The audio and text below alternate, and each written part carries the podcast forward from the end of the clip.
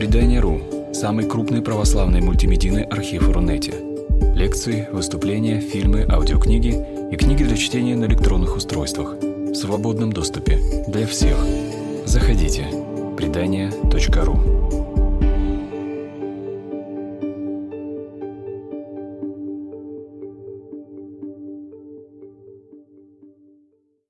Сегодня я буду рассказывать вам про то, как пережить Новый год. Нет, на самом деле не про то, как пережить Новый год, как э, выжить в кризис. И не просто как выжить в кризис, а как выжить кризис по византийским рецептам.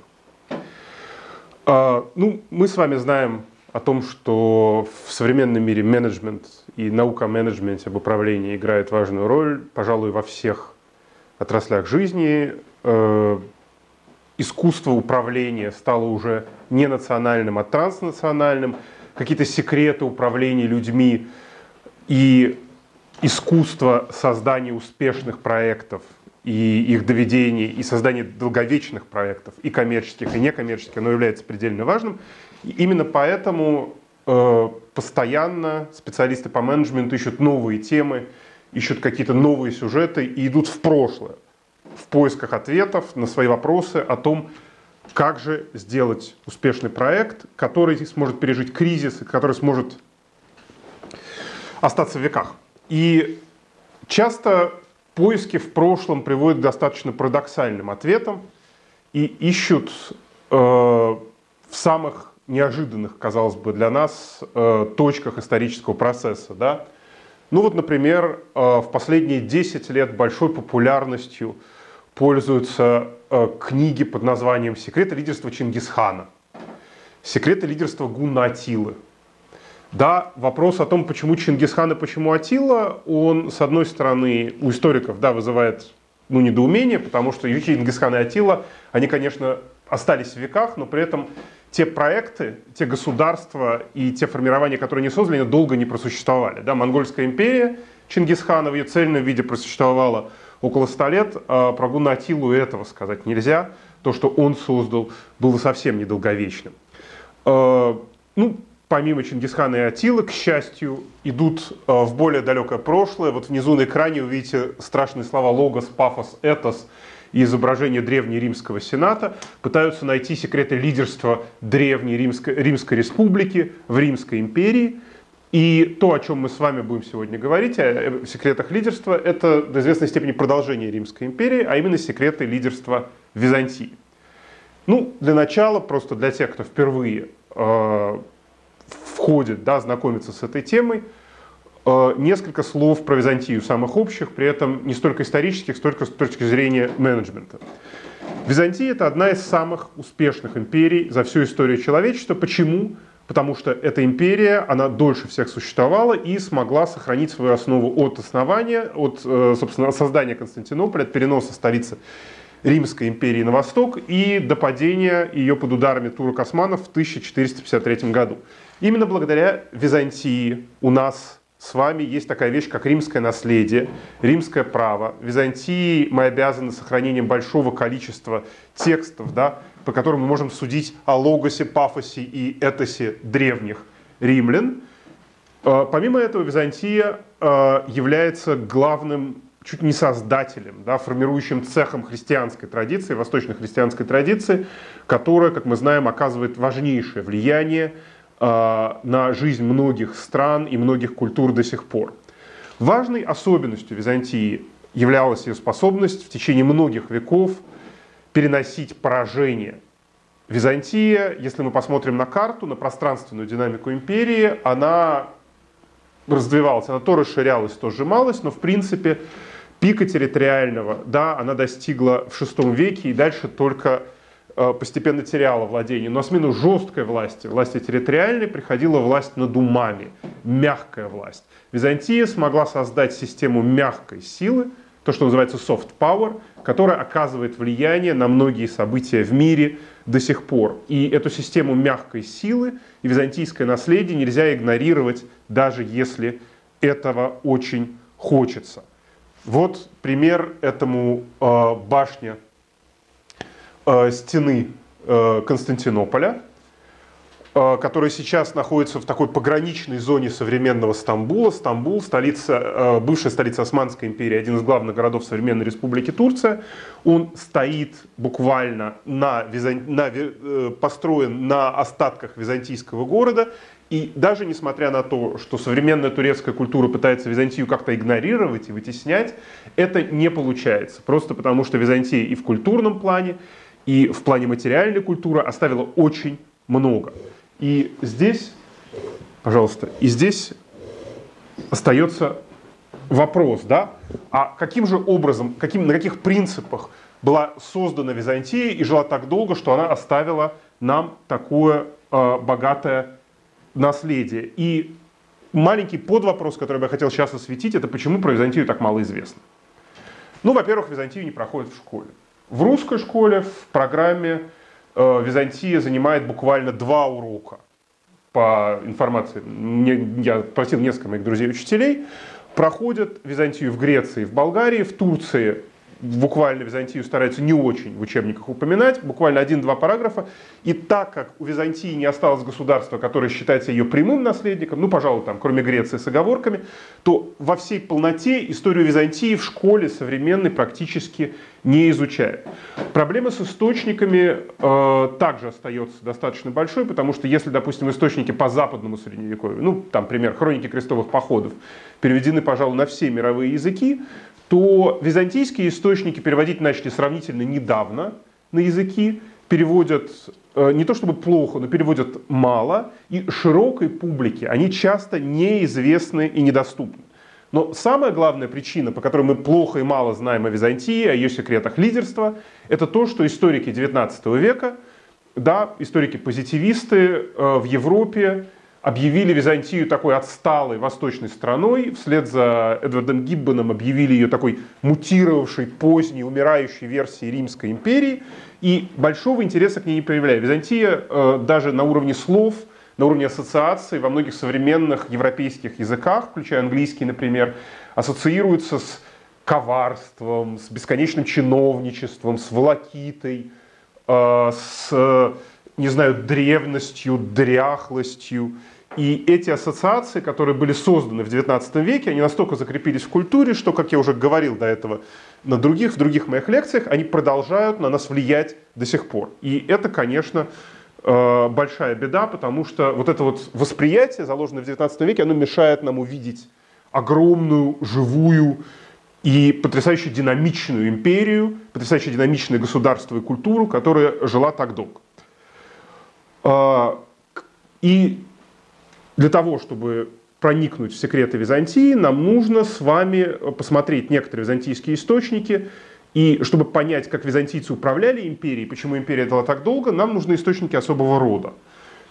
А, эти источники я на русском языке называю нормативизирующие источники, то есть источники и тексты, которые, описывают, которые созданы внутри византийской культуры, это которые описывают, как жить, как надо жить. Для широкой публики русской более всего известен трактат об управлении империей, написанный Константином Багринародным, сына романа. Это император вместе со своими соратниками-интеллектуалами для своего сына написал руководство по тому, как общаться с соседними с империей народами и как вообще империя должна развиваться. А, также существуют другие тексты такого рода, инструктирующие, да, показывающие Э, разного рода представителей обычно византийской элиты, как им следует управлять подчиненными. Допустим, письмо патриарха Николая Мистика болгарскому царю Симеону и тот текст, который меня сегодня интересует и про который я вам сегодня буду рассказывать. А этот текст называется «Советы и рассказы Кикавмена». Э, «Советы и рассказы Кикавмена» э, – это текст, созданный византийским полководцем – судя по всему, середины XI века, 1070-х годов. И в этом тексте описывает э, Кикавмен, дает советы своим детям, мы не знаем, сколько детей было, э, дает советы своим читателям, как жить в тяжелую эпоху, в эпоху кризиса и э, в эпоху перемен. Э, и здесь мы с вами на иллюстрации, которую вы видели в анонсе лекции, мы видим картинку из э, рукописи XII века мадридского скилица, которая изображает иллюстрацию к одному из эпизодов, который Киковмен поднял в своем руководстве. Э, но перед тем, как, собственно, рассказать про текст Киковмена, нам нужно сузить да, наш горизонт от тысячелетия византийского к XI веку, про который мы дальше с вами будем говорить, и немного рассказать о византийской империи в XI веке, где она находилась, чем она занималась, какие проблемы у нее были и почему Киковмену именно в 1000, скорее всего, 70-е годы потребовалось создавать вот этот вот нормативный текст. Мы с вами должны понимать, что тексты нормативные, они создаются часто не в ту эпоху, когда в империи все хорошо и все спокойно, а в ту эпоху, когда и автор – и его окружение чувствуют необходимость зафиксировать какие-то основы своей жизни для того, чтобы это прошло дальше. То есть в эпоху, когда есть какие-то вызовы. И вот сейчас, перед, собственно, рассказом о тексте, давайте посмотрим на то, какие вызовы были в Византийской империи в XI веке. Итак, Византийская империя в XI веке, ну, с географией, я думаю, э, все присутствующие знакомы. Э, эта карта, она дает нам представление об империи в начале XI века – это считается время процветания Византийской империи. Она была главной державой Восточного Средиземноморья. На западе включала в себя Южную Италию и даже часть Сицилии. За Сицилией были войны с местными арабами. Все Балканы, территория современной Греции, территория современной Сербии, значительная часть территории современной Румынии. На севере границы проходили э, весь Южный Крым, находился под властью Византии, а, вся Малая Азия, практически вся территория современной Турции. То есть в XI веке граница византийская идет чуть не, шутят на мои коллеги, чуть не по современной турецкой границе, действительно. И э, мы видим здесь даже зоны современной Сирии и зоны Кавказа и Закавказья, они находились в значительной степени под византийским влиянием. В XI веке Нельзя сказать, да, конечно, что это империя, которая никогда не заходит солнце, но это главное государство Восточного Средиземноморья в эту эпоху с мощным флотом, достаточно мощной армией. А почему достаточно мощная армия? Потому что фактически Византия а, попала в XI веке в кризис внешнеполитического роста. Они победили всех врагов. Такое в истории империи бывало крайне редко. Но в начале XI века была полностью покорена Болгария, с которой Византия очень долго и воевала. Были долгие кровавые войны, которые закончились, когда Василий II был Болгаробойцем, подчинил себе болгарское царство, было подавлено несколько восстаний, и все эти территории стали прочно византийским владением. Арабские государства не могли оказать серьезного сопротивления, и Византия постепенно, мы видим на этой карте, город за городом продвигалась на восток, даже до Алеппо, про который мы все сейчас знаем, да, в контексте сирийской войны, дошли византийские э, полки в конце X века, и отношения арабских правителей с Византией были отношениями зависимости. То же самое можно сказать и про Кавказ и Закавказье. То есть Византия стала притягивать, победила вне, крупных внешних врагов, э, болгар и арабов, и все соседние государства стали э, добровольно часто входить в зависимость от нее. И это, конечно, для империи, с одной стороны, сыграло в большой плюс – с другой стороны, до известной степени э, в минус. И мы чуть-чуть сейчас потом объясним почему. Э, рост торговых путей и приток золота в империю. Когда нет внешних врагов, снова вернемся к карте, э, и есть возможность устанавливать контакты с крупными государствами на Западе, э, с государствами на Востоке и с э, торговыми партнерами на Севере, активизируются торговые пути. Путь из варяг в греки, про который мы с вами знаем, и который в русских учебниках истории идет как путь, э, который существовал всегда. На самом деле он существовал не всегда, мы знаем по археологическим данным, но вот 10-11 век это время активации этого пути, и э, торговля идет активная с севера на юг, и Византия принимает самое активное участие в этой торговле. Меньше известно про то, что в XI веке был еще торговый путь на восток, который доходил до Индии прошлом году э, в Гарварде я беседовал с коллегой, которая занимается Северной Индией, и она рассказала мне, что вот в XI веке фиксируются в Индии какие-то предметы и упоминания, которые называются греческими. То есть вполне возможно, что какие-то торговые контакты, благодаря вот этим вот через арабские земли, даже через Среднюю Азию, э, шли в XI веке известные надгробия с греческими надписями купцов. в Средней Азии, то есть, возможно, это все шло. К чему это привело?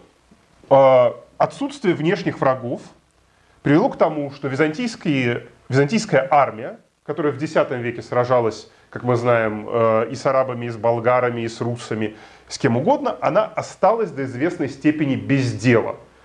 А, ну, мы с вами, пример похожий, может быть, это, не знаю, конец холодной войны, когда всем стало ясно, что такое количество вооружений не нужно, и нужно что-то было делать, да, и в США, и в СССР, э, в бывшем СССР, с большим количеством людей, которые остались неудел. А византийские императоры в XI веке вот этим вот солдатам, а там были потомственные семьи воинов, которые воевали из поколения в поколение, они стали разрешать им оседать на земле. То есть постепенно военные превратились в таких местных правителей, динатов, сильных. Людей, которые в первую очередь в Каппадокии, в Восточной империи, стали управлять делами. И способствовало это тому, что императоры на престоле менялись часто в XI веке Македонской династии. К сожалению, они не очень хорошо контролировали ситуацию, и в итоге, э, так как военные не циркулировали, их не перемещали с места на место, из гарнизона в гарнизон, они стали создавать такие семьи, кланы, ойкос, ойкос, мы про них еще будем сегодня говорить, и постепенно они стали задавать себе вопросы, если мы такие могущественные, почему император в Константинополе не делится с нами? А, ни золотом, ни титулами, и стали претендовать на власть. Одновременно с этим в самом Константинополе и в городах на фоне роста торговых путей стали подниматься торговые элиты – горожане, рассерженные горожане, в XI веке это век рассерженных горожан Византии, они стали требовать свою долю власти. И это происходило при том, что верхняя часть империи, да, то есть верхняя часть элиты империи, императорский двор, не предпринимал каких-то действий того, чтобы инкорпорировать эти военные элиты и удовлетворить запросы этих гражданских элит, а вместо этого на фоне роста торговых путей постоянно требовали новых налогов и постоянно искали способы консолидировать бюджет, в том числе за счет сокращения армии на границе. И вот этот вот протест новых элит, который бурлил как в котле, он вырвался во второй половине XI века на свободу, и совпало это с мощными внешними шоками. У Византии появилось сразу три внешних врага. Еще раз вернемся на карту. Знакомые нам по русским летописям печенеги ударили с севера через Дунайскую границу, начиная с 50-х годов.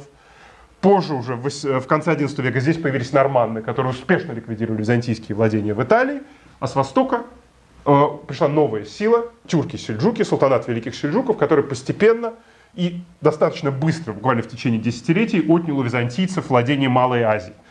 Так вот, наш с вами автор, Кикавмен, он пишет в тот момент, когда империя уже пережила этот э, период расцвета, и начался уже кризис. Уже начались внешние шоки, и э, стало непонятно, что делать в этой ситуации. И вот в этой ситуации Кикавмен э, пишет, когда императоры меняются на престоле, когда новые элиты, и военные, и гражданские,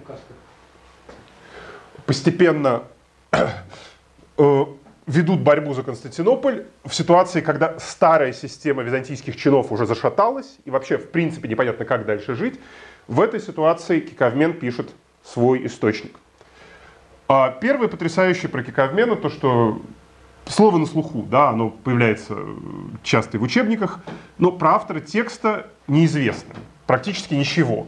Скорее всего, он был византийским генералом Сидири XI века, возможно, судя по тому тексту, который он оставил, э, военным судьей. Э, что представляет собой его текст? Текст его представляет собой сборник советов на все случаи жизни. То есть такие параграфы, их э, более 90, штук, которые описывают какую-то конкретную ситуацию. Как защищать крепость, как вести войну во вражеской территории, как отстраивать свой собственный дом, как сделать так, чтобы э, не потерпеть поражение, что делать, если ты потерпел поражение, как строить осадные машины, как выстраивать собственное хозяйство. И вот этот вот спектр он поражает. То есть вы понимаете, это не просто руководство по управлению империей, допустим, а это именно советы на все случаи жизни. И часто, когда ты это читаешь, этот огромный текст, у тебя создается впечатление, что он просто хотел высказать все, что вот весь свой жизненный опыт, и он прямо текстом об этом пишет. Вот все, что я знаю, я вкладываю сюда. А, интересно, что текст дошел до нас в единственном манускрипте XIV века, который был скопирован в Трапезунте. Причем мы знаем по манускрипту, что часто э, переписчик часто не понимал тех слов, которые использовал Кикавмен, потому что Кикавмен был начитан, переписчик был не очень.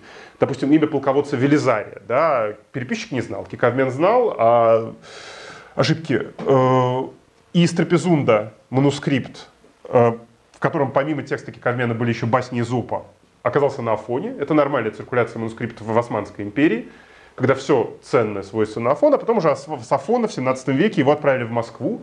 В 19 веке русские византинисты его нашли, в 20 веке его издал и прокомментировал дважды Геннадий Григорьевич Литаврин и английская его коллега из Лондонского университета Шарлотта Руша. Как я уже сказал, он делится на разделы и рубрики, однако эта рубрикация может быть поздней. То есть, э, смотрите, текст в манускрипте — это смысловые блоки, но э, все параграфы, которые у нас есть, нумерация и прочее, она может быть 14 века. То есть непонятно, она исходная 11 века или поздняя. И э, то, что нам важно, важно то, что то название, которое есть на русском языке, например, «домострой», это Геннадий Григорьевич Литаврин по аналогии с домостроем Сильвестра придумал. То есть здесь надо быть очень аккуратным, когда мы работаем с византийскими текстами, со всеми заглавиями, со всеми нумерациями, надо проверять. Иногда это издатель, иногда это переписчик, но в нашем случае можем сказать, что у нас вот есть корпус советов о том, как жить, э, более 90 советов разной длины, и создан он был вот этим вот самым э, катаколоном Киковмен. В общей сложности рубрикатор следующий. Советы по службе по гражданской, стратегикон, упомянутый мной уже домострой, я перевел домостроение, потому что домострой это все-таки явно русский текст. Замечательный такой подпараграф. Что делать в случае мятежа? Еще мы можем понять, что мятежей было настолько много, что нужно было отдельно прописать протокол, как поступать. Советы императору и советы пограничному правителю. Интересно здесь еще обратить внимание на язык кикавмен. Дело в том, что кикавмен ну, в Византийской империи крайне высоко ценилась риторика. Крайне высоко стремилось искусство выражать свой текст по стандартам классических греческих текстов, которые писались до нашей эры.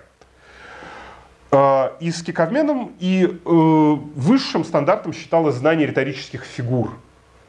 Часто в разных руководствах, которые до нас дошли, эти фигуры были сформулированы еще в конце римской эпохи. Византии их переписывали, их учили, как мы сказали, в высшей школе при подготовке высших бюрократов – и с киковменом, благодаря грамматическому анализу текста, Шарлотта Руше установила, что полного образования, высшего образования, по современным понятиям, у него риторического не было. То есть по каким-то причинам он несколько риторических фигур прошел, то ли папа и мама решили, что вот этого образования хватит, а дальше это уже мудрствование, пусть занимается полководческой практикой, то ли денег не хватило в семье, мы не знаем, но вот у него есть несколько риторических, как мы бы сказали, фигур речи, которые он обязательно и постоянно в свой текст – Просто в каждый параграф его буквально пытается вставить, потому что для него это гордость. Для полководца византийского он считал очень важным показать свой уровень знания, но при этом мы можем сказать, что если современный, очень условно сравнивать систему образования, у него было среднеспециальное. То есть это все-таки военный, который очень любит показать свою грамотность, но при этом создает, что грамотность его неполная, и даже в одном параграфе он говорит, что интеллектуалом быть плохо. Вообще тяжело, и явно он не желает ни своему читателю, ни своим детям этой судьбы. А, сейчас мы с вами а, пройдем по первым трем разделам Советы по службе стратегикона домостроения. И сегодня мы с вами посмотрим не столько на секреты управления империей в целом, это, видимо, будет отдельная лекция, а про то, как Киковмен видел э, секреты личного лидерства и личного развития в эпоху кризиса. Что каждый из нас, условно говоря, может сделать в кризис – для того, чтобы не просто выжить, а улучшить свою позицию. То есть, конечно, это не Дейл Карнеги, да, как оказывать влияние на людей, но мы с вами увидим, что элементы Дейла Карнеги здесь, конечно, есть. Первое – это советы по службе. Советы чиновнику. А, базовый совет у него то, с чего он начинает. Будь справедлив и не уклоняйся в беззаконие. Такой баланс определенный, да, то есть есть справедливость, а есть беззаконие, а есть где-то посередине. И вот это вот искусство баланса, оно у него везде. Это буквально главный код, который есть у Киковмена. Но э, советы чиновника у него достаточно жесткие. Там, смиряйся и не заносись. И вообще побольше молчи. Особенно, когда э, тебе приходится говорить со старшим по званию. Очень Киковмен беспокоится по поводу взяток.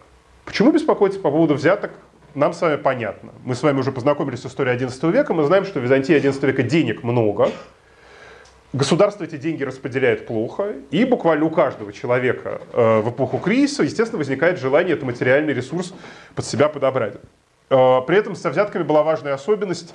Дело в том, что в Византии на фоне кризиса в XI веке, в конце второй половины XI века, когда сначала армию сократили, а потом армию нужно создавать, чтобы бороться с печенегами, начинается страшная инфляция. Монета портится, и даже взятку старались брать старыми монетами. Ну, то есть монетами более цены, как, не знаю, там, можно сравнить, условно говоря, с долларами. Да. Э, при этом часто получалось так, э, что своим не доверяли, при назначении чиновников. И часто даже в провинции назначали вполне сознательно выходцев из каких-то имперских дальних окраин. И э, в некоторых ситуациях, там, не знаю, в гарнизон назначали варягов, да, представителей варяжской гвардии, вот здесь вот на рисунке. И главный совет, который Кикармен просто подчеркивает. Если твой начальник каким-то образом неграмотный иностранец и вообще неграмотный, ты должен быть очень аккуратным и ни в коем случае ему это не показывать. И ни в коем случае об этом не говорить. То есть молчи, скрывайся и таи все чувства э, все, все души твоей. Это вот тот совет, который Киковмен дает чиновнику. Но при этом, как мы сейчас с вами увидим, карьера чиновника, она до него допустима. То есть он описывает да, ее возможности для своих детей. Но даже по этим советам мы видим, что большой симпатии к этому пути развития нет. Э, по какой причине? Это понятно. Дело в том, что в XI веке именно с чиновниками ассоциируется очень много негатива. Потому что постоянные смены чиновников, постоянное назначение новых налоговых сборщиков, которых Кикармен практически ненавидит в своем тексте, они э, приводят к тому, что если раньше быть чиновником это было хорошо, то, по крайней мере, э, в ситуации кризиса Киковмену э, кажется, что лучше Э, для его детей и для его читателей все-таки следовать пути воина.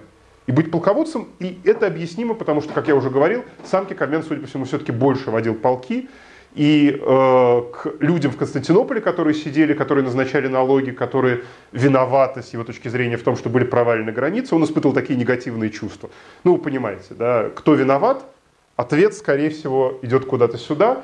И при этом Кикабмен открыт. Он понимает, что может быть, что его дети будут чиновниками, но при этом он, он очень хочет, чтобы это были такие, как необычные чиновники, да, чиновники с некоторыми моральными устоями. И это здесь важно.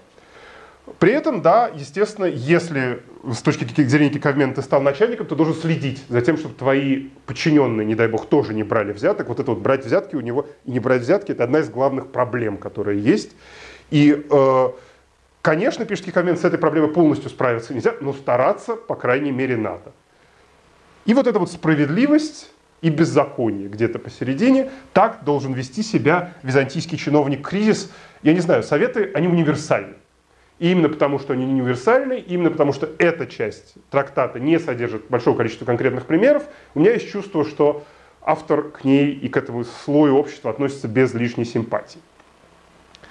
Другое дело совсем, это, конечно, советы полководцу.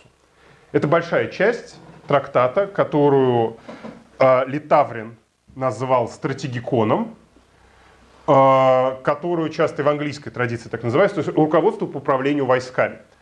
Но здесь важная вещь заключается в том, и важный момент, который я хотел, чтобы вы все поняли, а, дело в том, что для киковмена советы полководцу это не просто практическое руководство, где ставить армию, как ставить лагерь. Это еще сумма его советов по психологии лидерства. Просто потому, что сам он был византийским генералом. Как вести себя византийскому генералу он знал лучше всего. И поэтому советы общие по менеджменту, те самые секреты личного успеха в кризис, они все собраны а, в этой замечательной главе. А, первое, с чего начинает Кикавмен, и первое, о чем он говорит, что необходимо в кризис, когда империю атакуют враги, когда императоры меняются на престоле, когда собираются налоги и вокруг царит несправедливость, первое, что необходимо, это личная психологическая устойчивость. И один из критических параграфов Кикавмен начинает словами – будь стоек и невозмутим.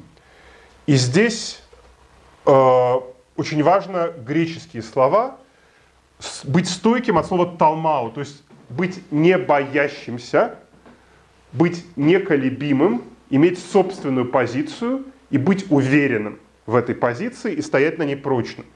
Перед принятием любого решения, особенно когда это решение касается не только твоей личной жизни, но и жизни ответственных тебе солдат, а Киковмен – это ответственный полководец, ты должен быть стоек, ты должен быть целен внутри, и только тогда ты можешь принять решение. Вторая вещь, помимо стойкости и цельности, она похожа на это, это невозмутимость, аскилтус. Не быть подверженным, это дополнение, да, не, быть под, не, не вовлекаться в какие-то моментальные истории, но сохранять какую-то отстраненность. Даже в ситуации поражения, потому что все вот это вот, оно описано в параграфе, который описывает поражение. То есть неподвижность и невозмутимость. И здесь мы с вами э, можем проследить связь, которая идет из XI века, из кикообмена в классическую Грецию. Потому что это классический идеал воина и мужа. Муж должен в любом состоянии, даже в состоянии кризиса, сохранять невозмутимость. И мы помним с вами спартанцев, да, мы помним примеры из битвы при Фермопилах, мы помним примеры из греко-персидских войн. Э, если кто-то читал Ксенофонта, то там тоже есть примеры, когда воины сохраняют невозмутимость. Там, в ситуации, допустим, э, из Ксенофонта хороший пример, когда э, греческие наемники во время, персидски, во время войн за персидский престол Персидской империи остались блокированы на территории Персии, и они окружены, и к ним приходят посланцы обсуждать мир и возможную капитуляцию, и глава этих греческих воинов, Клеар, говорит, что мы не будем вести переговоры для завтрака, потому что греки не ведут переговоры не по завтракам. Вот такое спокойствие перед лицом беды. А Кикомен читал с большой вероятностью Ксенофонта. Все эти примеры входили в византийскую школьную программу. И более того, да, там через 10 веков после Ксенофонта вот этот вот идеал стойкости и невозмутимости, он остается. Это такой стержень, который необходим не просто лидеру, не просто для успешного управления, а просто для того, чтобы в кризис, когда ты руководишь войсками или там окружен, или в тяжелой ситуации, или разбит, ты сохранил в себе вот эту вот основу, собственно. И еще один важный момент. В том же параграфе у Киковмена «делай все с рассуждением и усердием». И это еще одни такие основы, на которых стоит византийский лидер. То есть нужно каждое действие, которое ты делаешь, нужно понимать, зачем ты это делаешь. Нужно рассуждать про себя, а при этом, когда ты принял решение, нужно вложиться в это дело.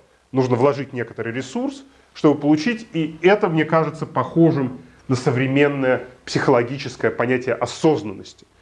То есть у нас невозмутимость и осознанность – это такие два кита просто личного состояния, личного выстаивания в кризис. Как можно укрепить невозмутимость и осознанность с одной стороны, с одной стороны, э, невозмутимость с одной стороны и осознанность с другой. Для этого тоже есть рецепт. Рецепт очень интересный. Я думаю, что в советском обществе знания его бы одобрили, потому что рецепт очень простой. Читайте книги. Какие книги читать? Встает вопрос Киковмен. Ну, здесь он, э, вполне будучи человеком, как мы уже сказали, со специальным образованием, достаточно узко заточенным, первое, что он говорит, это читать древний. Древние имеются в виду, мы не знаем, кто имеется в виду конкретно у Киковмена, но, скорее всего, имеются в виду классические авторы, Византии, да, проходили, конечно, Гомера в школе, но здесь речь идет, скорее всего, о каких-то военных произведениях, возможно, тот же Ксенофонт, э, возможно, какие-то римские авторы, э, мы знаем, что он их читал, возможно, конкретные э, военные произведения существовали действительно руководство по военному делу византийские. И вот эти вот руководства надо читать, чтобы проникаться опытом древних, и очень важно для Киковмена постоянно идет «читай священное писание, молись». И отличная цитата, я ее здесь привел, это вот сам Киковмен говорит. И не скажи, какая польза воину, кому угодно, не знаю, ученому, солдату от священных книг. Извлечешь большую пользу. Весь Ветхий Завет, пишет Киковмен, имеет отношение к стратегии и мудрости. То есть такой очень прикладной совет. Да? Читайте Библию для того, чтобы проникнуться стратегией с одной стороны, с другой стороны получить какую-то мудрость. Слово мудрость, оно для нас важно, мы к нему вернемся, но вот это вот такой способ укрепить неколебимость, с одной стороны, и рассудительность, это в свободное от работы стратега время, читать книги, читать древних авторов, священное писание. О чем это еще говорит? Это говорит о том, что аудитория у Киковмена достаточно богатая. Почему? Потому что в Византии книга стоит дорого, доступна она не каждому, с публичными библиотеками, кроме Константинополя, они далеко не везде есть, но, с одной стороны. С другой стороны, в XI веке денег становится больше, семьи военных, вот эти вот сидящие на земле в Анатолии, они начинают постепенно понимать важность образования, дают образование детям, и книги появляются в том числе в домах военных.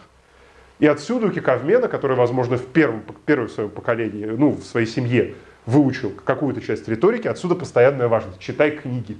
Это важно, это поможет. И вот на основании читания книг, на основании собственной твердости и собственной основы и рассудительности дальше следует вещь, к сожалению или к счастью, нам хорошо знакома. Гибкость в исполнении законов. В Византийской империи законов много, законы пересекаются. Э, конечно, действует римское право. Насколько оно действует в XI веке, вопрос очень хороший, потому что законы пересекают друг друга. Все это зависит от того, кто трактует закон. И так как и сам Киковмен, и его читатели, люди сильные, вот эти вот военные динаты, они могут оказывать влияние на исполнение законов. И в эпоху кризиса Киковмен советует ни в коем случае не ударяться в жестокое исполнение законов. Он против наложения многочисленных штрафов и наказаний. Да, хотелось бы, возможно, чтобы кто-то из современных наших да, людей власти внес, внял этому совету Киковмена. Почему? Киковмен очень практичен. Киковмен говорит, что если на людей накладывать штрафы, наказания и налоги, они просто поднимутся и убегут. Суровые законы Киковмену приводят к беззаконию. Помните, у нас в самом начале было вот это беззаконие? Которое, в свою очередь, приводит к изменам и военным поражениям. В качестве классического примера Киковмен приводит случай, когда византийские налоговые инспекторы решили пограничной области Кавказа обложить дополнительными деньгами. Потому что там шел торговый путь, и можно с них больше брать, там контрабанда идет. В итоге был прислан из Константинополя э, чиновник, который обложил всех такими деньгами, что большая часть грузино-армянского населения просто снялась с места и ушла к тюркам-сельджукам которые столько налогов не требовали. И потом уже они же привели тюрок-сельджуков на византийскую землю, что привело к крушению византийской власти. При этом Киковмен предельно вежлив, когда он это пишет. Он пишет, в дни блаженнейшего императора такого-то, такой-то чиновник, без всякой злобы или какой-то негатива. Но здесь, опять же, вот эта вот э, греческая классическая сдержанность. Ему даже нет необходимости как-то эмоционально высказывать, потому что ну, оно и так понятно. При этом полководец должен заботиться о справедливости в том регионе, в котором он воюет. И это, конечно, бывает очень сложно, потому что в Византии много разных чиновников в XI веке, они все пересекаются а не о соблюдении духа и буквы законов. Гибкость. Искусство приноравливания к обстоятельствам. То есть, с одной стороны, личная твердость, опора на моральные ценности, опора на древних, на классику. С другой стороны, в эпоху кризиса и в эпоху перемен нужно уметь к этой эпохе адаптироваться и быть предельно гибкость. И дальше следует еще одна вещь, которую часто забывают про Византию, но которая предельно важна для выживания империи. Открытость к чужому способность уважать противника. В кризис такая способность становится очевидной, потому что ну, те же печенеги и тюрки, они Византию били и не раз. И Киковмен прямым текстом пишет, не презирай противников за то, что они иноплеменники, ибо им дана природная мудрость и хитрость. До известной степени против такого, не знаю, против идеи византийской исключительности, против идеи даже православной исключительности здесь протестует Киковмен очень спокойно и призывает уважать противника и ни в коем случае не сбрасывать его со счетов, потому что противник может быть силен. И мы это даже видим в XII веке на иллюстрациях Скилицы. А, этот сюжет нам знаком из русской летописи, даже все картинку видели. Вот это вот, если что, Святослав Игоревич, киевский князь, изображен в XII веке в византийских одеждах. Но вот эти вот диалоги между византийцами и иностранцами, они идут постоянно. Византия открытая страна. Э, до известной степени, но при этом надо сказать, что вот это вот не презирай противников, это не переходит в привычную, известную нам там в крайних проявлениях толерантность. Об этом речи не идет. Речь идет о том, чтобы знать и понимать врага, воспринимать его как партнера и быть готовым играть с ним в разные игры, либо в переговоры идти, иногда даже заплатить дань, пишет Киковмен потому что это бывает проще. Вообще здесь потрясает, конечно, то не просто открытость чужому, а то, что Киковмен всегда советует договариваться. Потому что он, как генерал, у него есть потрясающий параграф, в котором он говорит, что война – это самое страшное бедствие на Земле. Военный, человек профессиональный, который, судя по всему, прошел много конфликтов, у которого вся семья, мы знаем, там дед э, по двум линиям, зять, они все воевали, он пишет, что нет, война это плохо, и ее надо избегать. А для того, чтобы избегать войны и побеждать без войны, и здесь что-то китайское сказать, да, сунь цзы, должна быть способность придумывать новое. И это то, что, кажется, казалось бы, да, в 19 веке Византия консервативная, старая держава, которая живет только римским наследием, не способна ничего не придумать. Ничего подобного. Это забывают. Этот отрывок из Кикавмена, такое впечатление, что прошел мимо многих исследователей, а он предельно важен. Кикавмен говорит, в кризис нельзя быть только на старом, нельзя опираться только на древних. Ты должен сам постоянно придумывать новые. Конечно, он военный, он очень конкретный, и здесь пример предельно конкретный. Да? Знаменитые мужи создавали тараны и орудия для взятия городов, поэтому тебе советую строить, такие машины, если можешь придумать что-нибудь новое. Не просто придумывай новое, да, совет? Ну, императив. Возьми и придумай. Важно другое. Важно, что именно придумывание нового в этой ситуации достойно похвалы.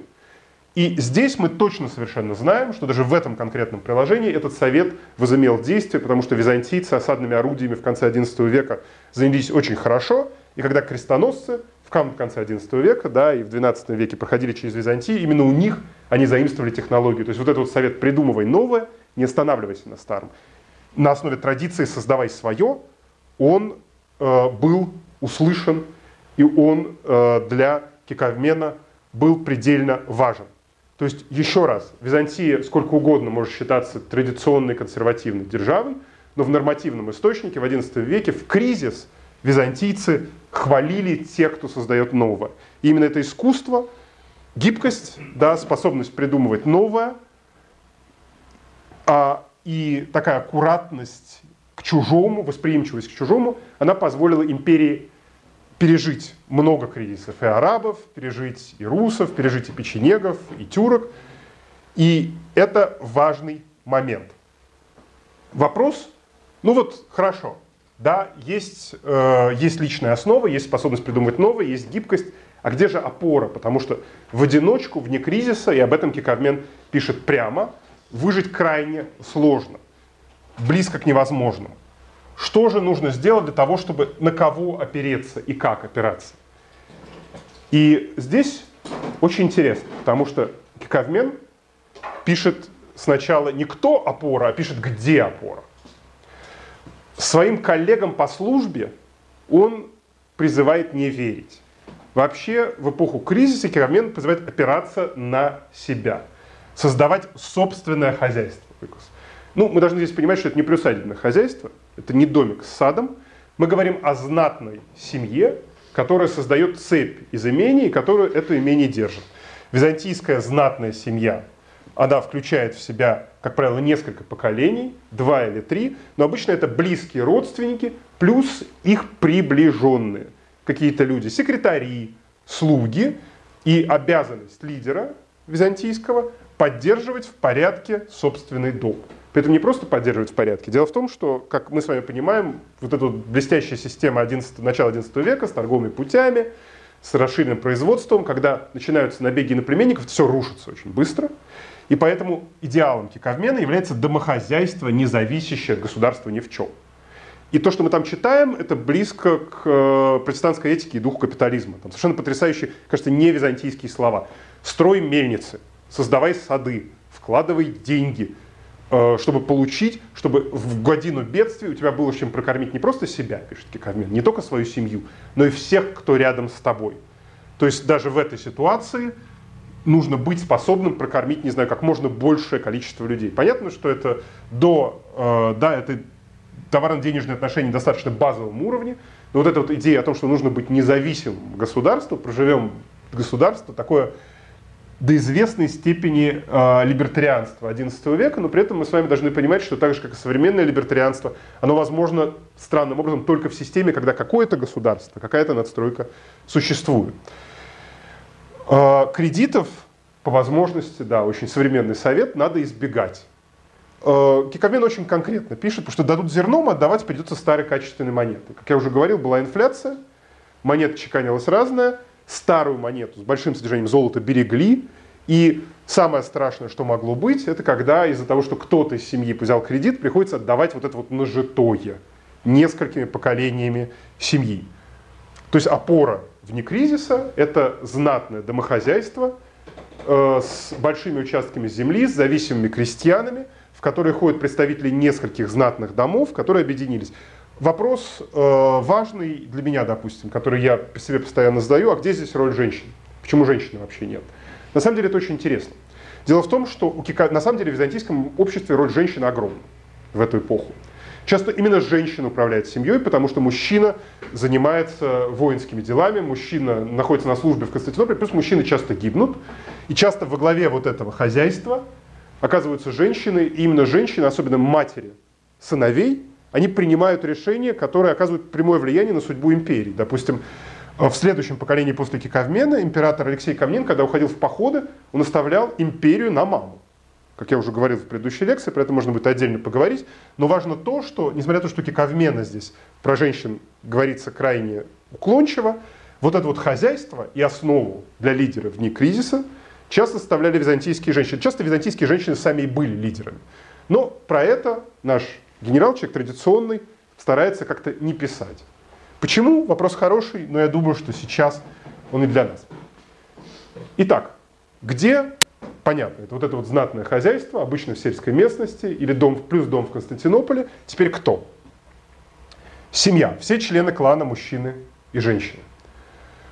Роль женщин, как я уже сказал, принижается киковменом, но по факту высока. Когда мы говорим про семью, это обычно два или три поколения, то есть дедушки, э, взрослые и дети, плюс э, родственники по сестрам и двоюродные братья. Вот такая вот большая семья, она Э, Византии э, усиливается в XI веке просто потому, что государство и социальные институты не дают поддержки, и все, что можно, уходит в семью, все ресурсы скапливаются в семье, плюс к семье присоединяются коллеги по службе, э, старые, испытанные в боях товарищи, которые тоже становятся такими членами семьи, знаете, друзьями семьи, при этом не в современном понятии, когда они просто приходят на праздники, поздравляют с Новым годом, они вместе ведут борьбу за власть и вместе осуществляют часто власть, захватывают власть иногда целыми провинциями Византии. Друзья отца и старые военные слуги, то есть не просто ваши личные друзья, но еще, как мы бы сейчас сказали, там, не знаю, друзья дяди и так далее. И непосредственные подчиненные. Постепенно Византии э, в конце XI века э, вот эти вот сильные дома, они начинают притягивать себе гражданских служащих. Чиновникам тоже проще ассоциировать себя вот с этой сильным кланом, нежели чем с императорской фамилией. И в итоге у нас к концу XI века приходит к тому, что начинает напоминать, империя начинает напоминать «Игру престолов», когда действительно несколько крупных кланов военных э, с большим количеством друзей, знакомых, э, зависимых от них, начинают вести борьбу за власть, и в конечном итоге один из этих кланов, клан Камнинов, про который у нас будет отдельная лекция, он захватывает власть в Константинополе, и фактически вся империя становится вот этой вот семьей, про которую пишет Кикавмет. А, ну хорошо, это мы чуть забежали вперед, давайте все-таки вернемся в 11 век, когда Кикальмен пишет, когда еще эти семьи, они только формируются. Да? Кто опора в некризисе мы посмотрели, где опора в хозяйстве мы посмотрели. Теперь самое главное, как же принимать решения. Вот хорошо выстроили, почитали, почитали книги, э, у нас есть ойкос, у нас есть большая семья. Как принимать правильные решения? А для этого нужны особые качества. И, собственно, ради того, чтобы рассказать об этих качествах, я и придумал эту лекцию, потому что Кикармен проговаривается о них буквально в нескольких предложениях, но там очень важные греческие слова. Э, для того, чтобы принимать решения правильные изнутри, нужны четыре качества, без, которые невозможно без всего предыдущего.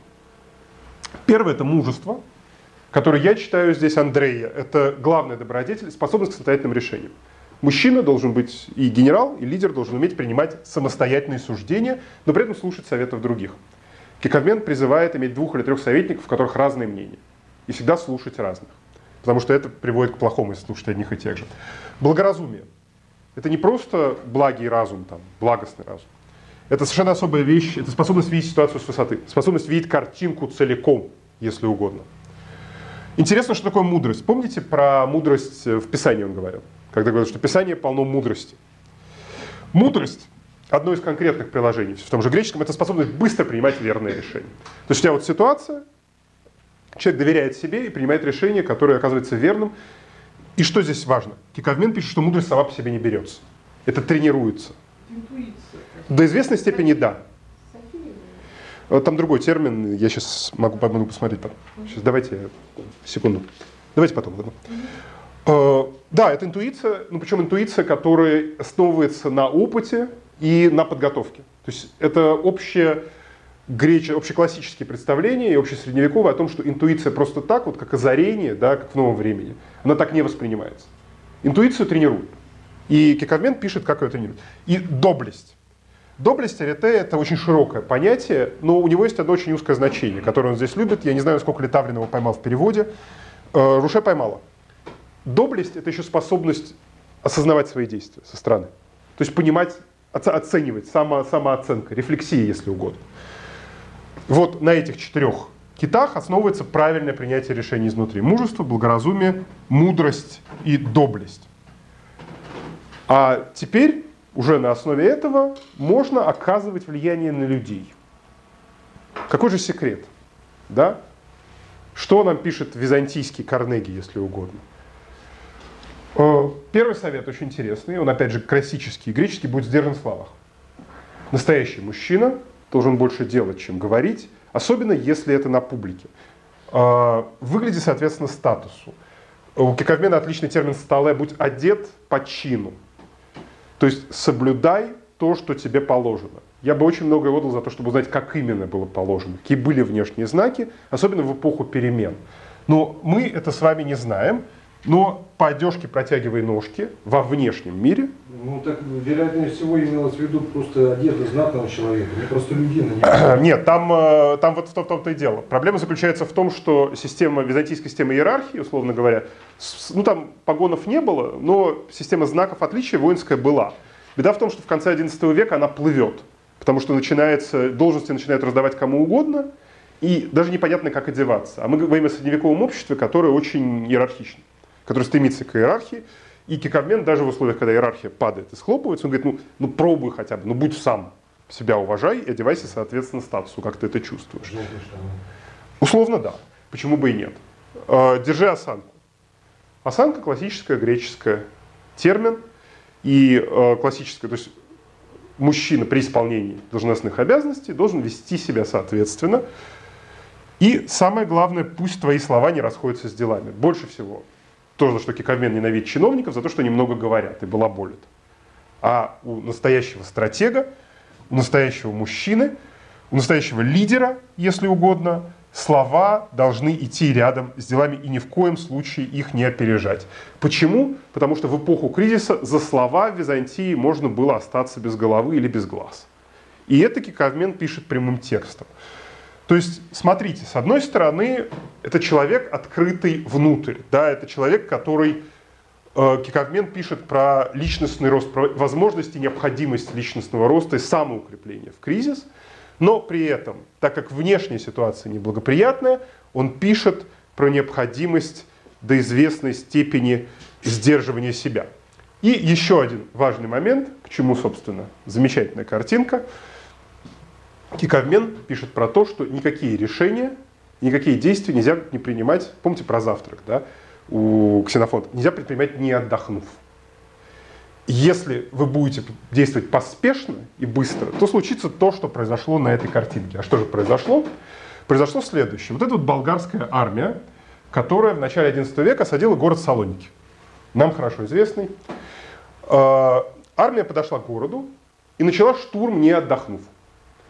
Солдаты разошлись, начали пить воду, некоторые побросали оружие, и тогда византийская армия, мы видите по звуку трубы, вылетела из ворот и нанесла болгарам поражение. Поэтому, дорогие друзья, важный совет от Киковмена, один из завершающих да, на сегодняшней лекции, пожалуйста, берегите себя и не забывайте отдыхать. Не случайно Киковмен постоянно говорит о том, что необходимо, чтобы была еда, необходимо, чтобы был спокойный ночлег и воинам, и полководцу. Э, необходимо, чтобы дома было спокойно ночью, потому что это дает возможность укрепить себя всем. Вот э, такой странный совет из XI века. Итак, каковы же секреты личного успеха в кризис? Подведем итог. Первый, с чего мы начали, не совершать беззаконие, даже если хочется. Что такое беззаконие, мы не знаем, но Кикавмен доверяет своему читателю достаточно, чтобы читатель сам разобрался. То, что считаешь беззаконием, то и не совершай. Не стоит. Хорошо не будет никому. Для этого нужно читать правильные книги, писаний древних, которые дают образцы и какой-то стандарт. Да? А на этой основе уже развивать спокойствие и невозмутимость. В условиях внешних стрессов и шоков, а вы понимаете, когда империя сыпется под ударами, а империя сыпалась, территории потеряны были огромные за 10 лет, необходимо сохранять вот эту вот стойкость и одновременно быть осознанным и гибким. То есть каждое дело, которое ты делаешь, ты должен понимать, зачем ты делаешь и как, и быть готовым к тому, что ситуация изменится. Потому что это кризис, это ситуация подвижная, это ситуация нерешенная до конца. Необходимо заботиться о семье и людях ближнего круга, потому что в условиях, когда все вокруг ползет, именно домохозяйство твое собственное и зависимые от тебя люди дают тебе силу и помогают тебе, и ты им даешь силу, развивать способность принятия решений, при этом не только моментальное решение, да, но и способность видеть ситуацию со стороны и оценивать себя, а также развивать способность влиять на людей во внешнем мире, используя социально принятые средства. То есть одежду, позу, э, определенные слова и определенные дела. Вот такой вот рецепт личной э, личной, личного успеха в кризис. И мы знаем совершенно точно, что некоторые люди, если даже не читали Киковмена, то эти советы использовали. Это император династии Камнинов, 12 век, которым я занимаюсь, Алексей, Иоанн Эммануил. Если про Иоанна Эммануила мы еще будем отдельно говорить, то Алексей, пожалуй, я не знаю, читал он Киковмена или нет, но все вот эти вот советы, которые были использованы, которые он дает, они были Алексеем использованы. Алексей Камнин, когда взял Константинополь в 1081 году, сознательно отказался от казней и от совершения каких-то беззаконий, э, читал военные трактаты и отправлял своим полководцам советы, как себя вести. Не знаю, толку ли было много с этих советов, но, по крайней мере, император читал правильные книги. Мы знаем даже по тем вещам, которые от него остались. Э, был знаменит своим спокойствием и невозмутимостью даже в битве. Ну, по крайней мере, так про него пишут. Учитывая количество битв, скорее всего, без этого не обошлось. Относительно осознанности и гибкости у Алексея Первого Камнина говорит тот факт, что он с тюрками умел договориться на языке тюрок, а с крестоносцами договаривался по полному латинскому протоколу юридическому. То есть вот эта вот гибкость, она позволила ему сохранить империю. Он позаботился о семье достаточным образом, создав династию, которая в течение следующих трех поколений держала власть Византийской империи. По поводу способности принятия решений стоит поговорить отдельно, но учитывая пять крупных реформ, которые он провел, без этого не обошлось. Ну, а способности влиять на людей во внешнем мире у Алексея Первого Камнина говорит о том, что мы с вами до сих пор можем восстановить его жизнь едва ли не по годам. И благодаря его дочери, к вопросу о роли женщин, да, Анны Камниной и Алексиаде, мы видим, насколько это все влияет. То есть советы Киковмена – это не просто да, источник, написанный одним полководцем, но это то, что было так или иначе, как мы сказали, в дискурсе, это было в поле византийской культуры этой эпохи, и это поле, и вот эти вот советы, они позволили империи выжить под ударами и в XII веке дать прекрасное совершенно цветение и дать расцвет Э, византийскому государству, рассвет такой, который был не превзойден до самого падения империи в 1453 году. И за то, что у нас есть вот этот код и инструкции, мы, конечно, должны поблагодарить этого человека, про которого мы ничего не знаем, а именно византийского полководца XI века Кикавмена. Я думаю, что мы обязательно продолжим обсуждение советов императору, который давал Киковмен, советы по тому, как вести дом. Ну, а пока спасибо вам большое, дорогие друзья, за внимание. Был вот, да, вот вопрос был про греческое слово мудрость, какое там. Сейчас. Не София, вот София, не София. Не, не София. А у меня вопрос насчет доблести. По-моему, доблесть там слово неадекватное. А, да, тоже, но... Мнение вот Хорошо, наш- нашему понятию о доблести не соответствует. Хорошо, по-английски еще. Она перевела не все. Шарлотта Руше работала много с текстом, но она продолжает перевод уже 10 лет, и бог знает, когда она его закончит. При этом в этих кусках э, А с доблестью, по-моему, у нее courage было. Это более, гораздо более... Ну, то есть способность... э, Сейчас. Опять определение, и даже кураж, в смысле, ку- кураж, в смысле, кураж тоже нужно. Так, смотрите. Вот, есть. Мужество Андрея. Это способность к самостоятельному суждению, ну, му- мужественность. Можно Благо-? Что? Сам слайд с определением. А, да, да, конечно, извини секунду. Ну это ладно. Все хорошо. Благоразумие, э, э, фронесис, способность к общему суждению. Фронео это именно в том числе глядеть со стороны. Мудрость, сюносис, э, способность собрать ее в, напрямую. И а, доблесть арете. Арете это, на самом деле, это очень общее слово. И здесь хороший вопрос. Вопрос, какое русское слово выбрать Вот, э, По-моему, по-моему, тоже не подходит, но Геннадий Григорьевич Литаврин, э, человек, ну, которому я обязан тем, что эти источники Приводится тоже как добродетель, конечно. Но вопрос э, здесь явно, мне, мне, меня, по крайней мере, моя гипотеза, да, которую я здесь развиваю, она заключается в том, что это все гораздо более конкретно. Что он дает конкретные, он не про, у него четыре, четыре составляющих фразе, и учитывая, что три из них достаточно конкретны, я подозреваю, что четвертое это тоже не просто общехристианская добродетель, а, э, ну вот как я это, есть такое значение, я проверял и Лидделл-Скотта, и Дворецкого, и, ну, который брал у Лидделл-Скотта, и способ, я считаю, что это речь идет э, в том числе про, то есть добродетель, который дает способность к, сам- к адекватной оценке. Там есть да, хорошая. Я, я думаю, что, кстати, адекватность может быть хорошим термином, но да, нужно как-то добродетельность. В аскетических книгах Благо, э, благо, э, это, благосуждение. добродетельное рассуждение. Да, добродетельное рассуждение. Отлично. Спасибо большое. Слушайте, давайте я сейчас прям запишу. Потому что второе. Одно определение от Литаврина, другое, собственно. Нет, это я, собственно, частично уже его поправил здесь. Но просто здесь я решил не трогать, потому что мне как раз хотелось с вами это обсудить, потому что это интересно.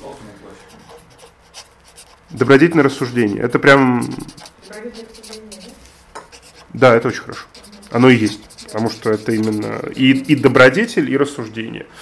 Значит, э, теперь про внешность. Давайте тоже греческие слова, потому что я их выписал в э, презентацию по понятным причинам, чтобы не перегружать, решил не ставить. Разговор интересно амилия. То есть способность говорить гомилетика, да, современное слово, способность говорить речь. То есть речь идет о конкретном искусстве, необходимом чиновнику-полководцу. Одежда, как я уже говорил, сталая, это одежда статусная.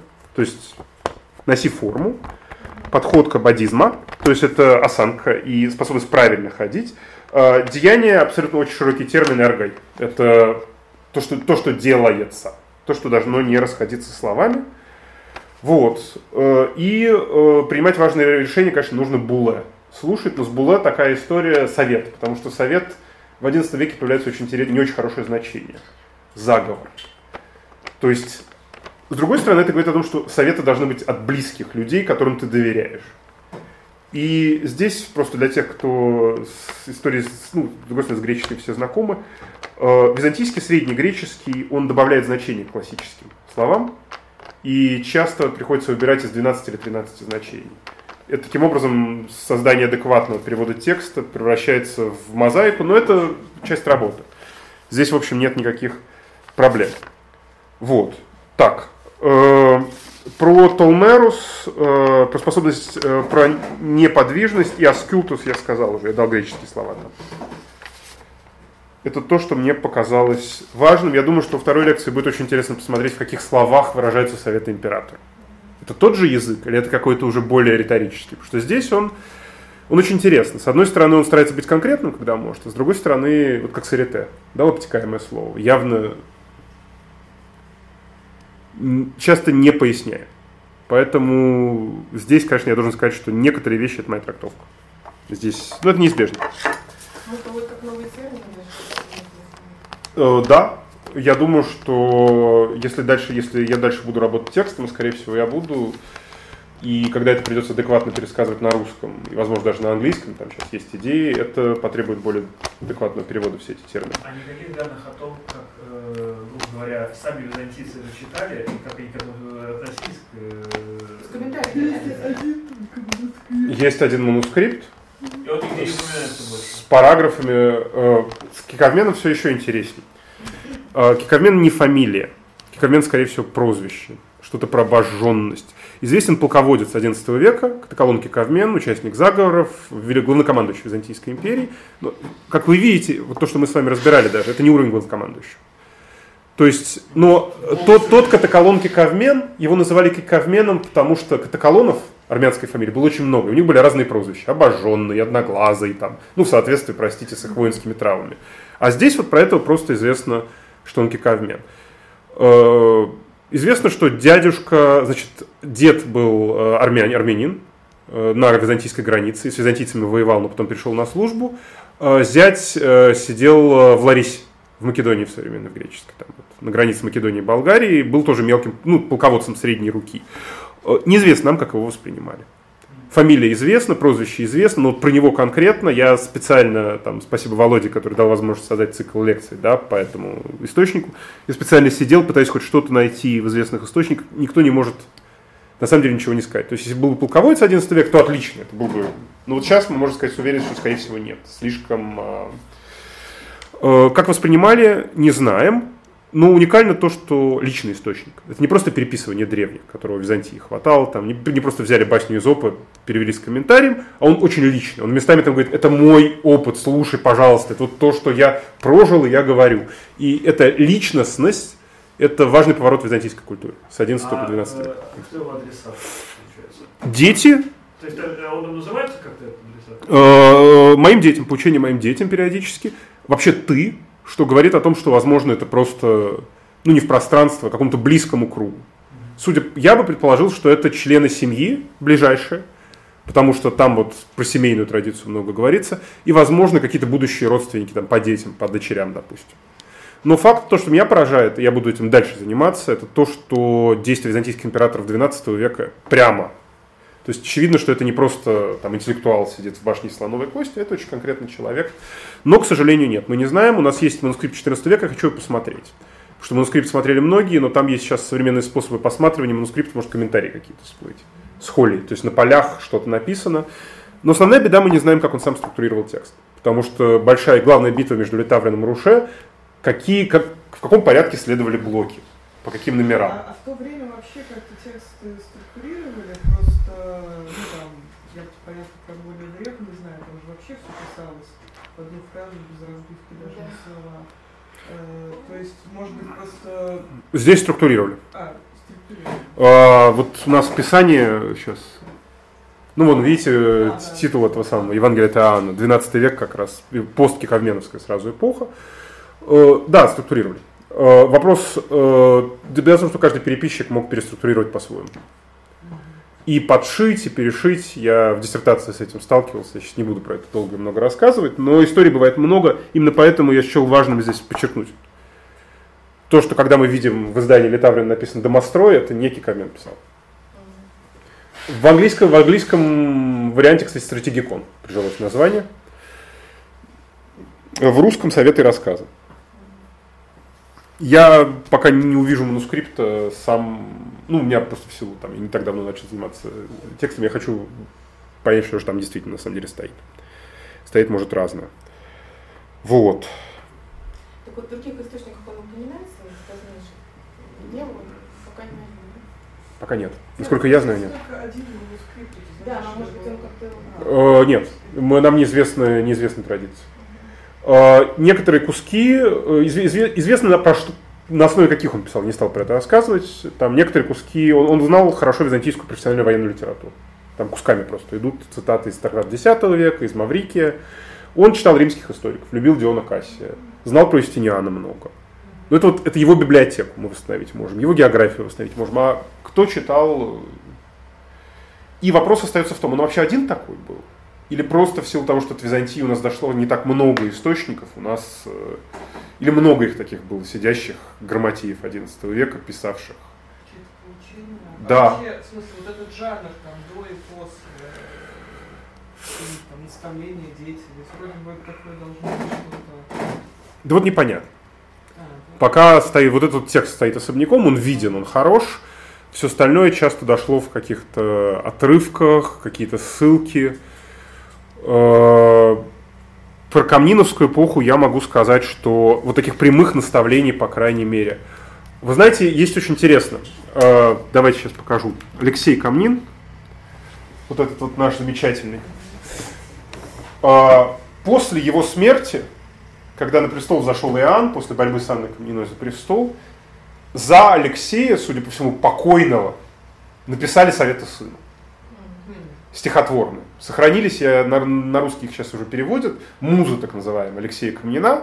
И там как раз нормативный источник, который э, я собираюсь сравнивать, потому что он не такой большой, к сожалению, не полностью дошедший. Но доказано, что это подделка, что это явно написано уже от лица Алексея, но под Иоанн. Вот. То есть э, такое было, такой, ну там советы гораздо более никакой личностной конкретики, там как раз придворная такая ритмическая поэзия, очень характерная для вот этого периода. Но это интересно то, что потому что это явно просто так это не писалось. Это подразумевалось, что такое может быть, и они просто искали новую форму вот для этой традиции. А так, об управлении империей Константин Богонародный. Император-интеллектуал, который не то чтобы сильно много правил, но у которого был круг придворных. Мы должны понимать, да, что если Кикавмен, скорее всего, писал сам, то вообще при дворе такой писали, конечно, группа товарищей.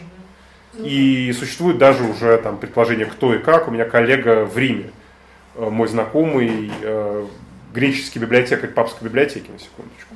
Он занимается как раз теми, кто писал э, такие произведения, потому что часто существуют подготовительные черновики, понимаете, остались предыдущих. Вот Кикамен черновиков нет, а там сохранились от Багрянародного сохранились черновики, то есть выдержки из классических произведений, которые потом вплетаются, переплетаются, подготовительный материал, как мы сейчас сказали. А вот здесь, к сожалению, такого прикольного нет. У нас есть вот этот вот трапезунский текст, приписанный приписчиком, который был явно менее грамотный, чем сам Кикавмен, и то, что есть, то есть. Поэтому вокруг него столько копий, потому что, ну, с одной стороны, все очень круто, это потрясающий источник, и сохранность, и данных очень много. С другой стороны, вот эта вот источниковедческая проблема одного манускрипта, она держит всех за горло и не дает людям, не знаю, выйти за пределы этого. Вот. Навер- В Москву он попал в 18 В Москву он попал э, в 17-м с- во время афонского импорта. В сборнике с баснями Эзопа. Насколько я понимаю, то есть сборники таких нормативных документов. Был обнаружен в 19 веке. Интересно, что Васильевский, который обнаружен, назвал Совета Византийского боярина. Мне очень понравился. Тот еще боярин, надо сказать. Я бы сказал, дворянин скорее, да бог знает. Но э, воистину каждая эпоха, вы видите, я там рассказываю вам про психологию, да, про осознанность и гибкость.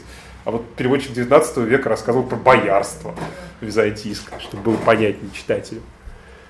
Так что это все... Но текст уникальный, конечно. И он, он большой. Его копать, не перекопать. Посмотрим, насколько, как я буду им заниматься. Но пока мне это очень интересно. Здесь спасибо Володе, опять же, который дал возможность начитать Там, цикл ну, лекций. Собственно говоря, Рома э, насчитал сколько? В 5 получилось, да?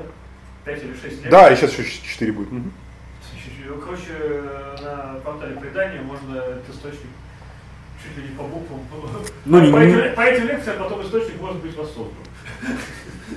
Занимаюсь, занимаюсь византийским делом. Вы видите, передаю. В случае, если я погибнет оригинал. А сейчас эта вот, э, публикация в сети? Если вы пришлете мне сообщение, я вам пришлю PDF просто. Дежавю, да. Есть второе издание Летаврина с потрясающим совершенно завершением, в которое говорится про необходимость единого правителя для единой страны, необходимость для укрепления. Ну, 2003 год, в общем, понятно. Геннадий Григорьевич, при- при- я, я, я один раз его лично видел, застал. Он ну, вполне, вполне в византийском духе, но при этом, кажется, как и к к обмену проникся источником, не переходя грани определенно. Да, это он доступен э, в английском кусками на сайте у Шарлотты Руше, когда он будет, знает Бог, по-моему, может быть достаточно быстро, но как только будет английский перевод, будет, конечно, поток. Потому что люди осознают, что, что к ним попало, и начнут сравнивать с западными источниками, потому что на Западе этих зерцал море латинских, ну, то есть э, нормативных текстов. А для А, Византии Кстати, а он не мог быть с какими-то латинскими источниками? Он лично с ними точно был знаком, потому что он служил там. У него э, Гарольд Гардрада, норвежский, дальше будем читать, почему иностранцам нельзя давать высокие позиции при дворе.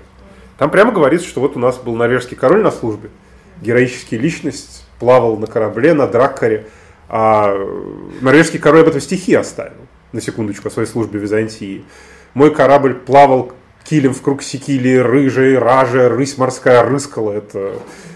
Вот. А для, Кика... для Кикармен пишет, рысь-то, конечно, рыскала, но вообще это рыси звание лучше не давать, чтобы... И говорилось, что вот король, а нормальный человек, не полез в чины, не стал от императора требовать. Правда, когда надоело, перерубил цепь в Константинополе и сбежал домой, но это лучше. Послужил империи и хватит. То есть такая очень-очень аккуратная позиция. Мы с вами в следующей лекции, я думаю, об этом подробно. Почему это важно? Потому что в XI веке империя хочешь не хочешь открывается. 12 век это век иностранцев Византии. И даже уже эта эпоха. Ну, же, как женщин. Некоторые вещи Камену некомфортно писать, потому что ну, мир меняется, а, вот, а он пишет про то, что он хочет оставить. Да. Такое не то, что дамнацию мемори, это не проклятие. Это просто нежелание писать про некомфортные вещи, очень психологическая вещь. Но вот про иностранцев он говорит, что я их знаю, но их держать подальше. И вот норвежский король это максимум, что вызвал у него уважение, что был скромный, потому что. Ну, для Кикамена мы вот этот «будь скромен», он как пример, что вот посмотрите, какой правильный иностранец. Да. Ну, король, если вы не читали, почитайте про Гальда Гардраду, даже Википедии будет достаточно, простите, я не люблю советовать, но здесь биография такая, что воистину последний викинг. Ну вот чего. Последний византийский стратег пишет про византийского последнего викинга. Мило же, по-моему. Милота. Вопросы еще. Спасибо большое, коллеги. Это было очень интересно и хорошо. Лекция проведена и записана по заказу православного мультимедийного портала «Предание.ру». Лекции, выступления, фильмы, аудиокниги и книги для чтения на электронных устройствах – в свободном доступе для всех. Заходите. Предание.ру